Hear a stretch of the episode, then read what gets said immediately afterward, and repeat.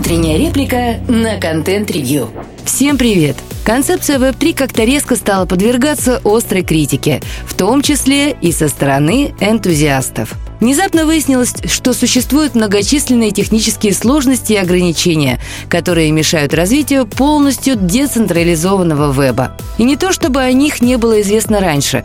Практически все, что сейчас обсуждают как некое откровение, является давно известными и очевидными фактами. Просто на них как-то не хотелось обращать внимание во времена криптобума. Смотреть на зеленеющие графики намного приятнее, чем читать скучные документы и спецификации. Но по мере снижения курсов криптовалют оказалось, что все не так радужно, и вообще сама концепция нового веба местами выглядит довольно сомнительной. Если отбросить в сторону идеологические и философские рассуждения, то ключевой проблемой Web3 являются слишком высокие транзакционные издержки. Необходимо тратить избыточно много вычислительных и транспортных ресурсов, чтобы обеспечивать работу сервисов на уровне, который мог бы конкурировать с уже существующим вебом. Такова цена за условную независимость, но рядовой потребитель, разумеется, не готов ее платить. Уже много десятилетий маятник качается от мейнфреймов к ПК и обратно – по мере того, как развиваются технологии, то одна, то другая концепция оказывается более привлекательной для рынка. Тут ничего нового нет. Однако предыдущие итерации все-таки больше были связаны с экономическими причинами. Сети стали строить намного дешевле, тонкие клиенты снова становятся популярны. Происходит резкий рост вычислительной мощности клиентских устройств, и баланс снова меняется. Сейчас же речь идет больше об идеологических причинах. Долой монополии, долой власть корпораций, даешь децентрализацию. Криптоэнтузиасты разной степени мутности провозглашают подобные лозунги с целью убедить окружающих, что вот оно будущее, покупайте NFT, инвестируйте в наши проекты, ну и все прочее в таком духе.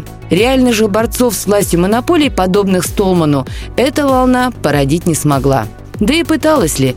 Трудно не засмеяться, читая пафосные речи мультимиллионеров вроде Криса Диксона или даже миллиардеров вроде Джека Дорси, в которых они рассказывают о том, как важно бороться с произволом IT-корпораций. Оно и понятно, практически никто из них и не пытается скрывать, что модные слова им нужны только для того, чтобы повышать капитализацию своих активов. Многие вовсе ограничивались кричалками в стиле «налетай, торопись, покупай живопись». Для нас же важно не забывать о том, каковы цели, которые провозглашают фанаты децентрализации.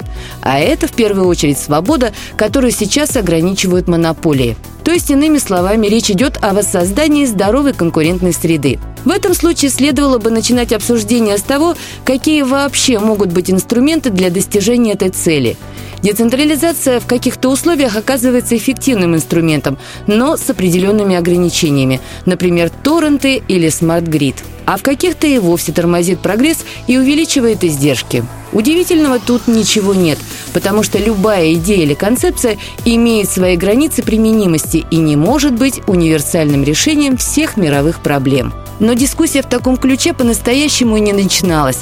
А то, что мы сейчас наблюдаем, это всего лишь массовое разочарование, связанное с обрушением крипторынка, а не крах каких-то прорывных концепций, которые, по большому счету, никто даже и не пытался внятно сформулировать.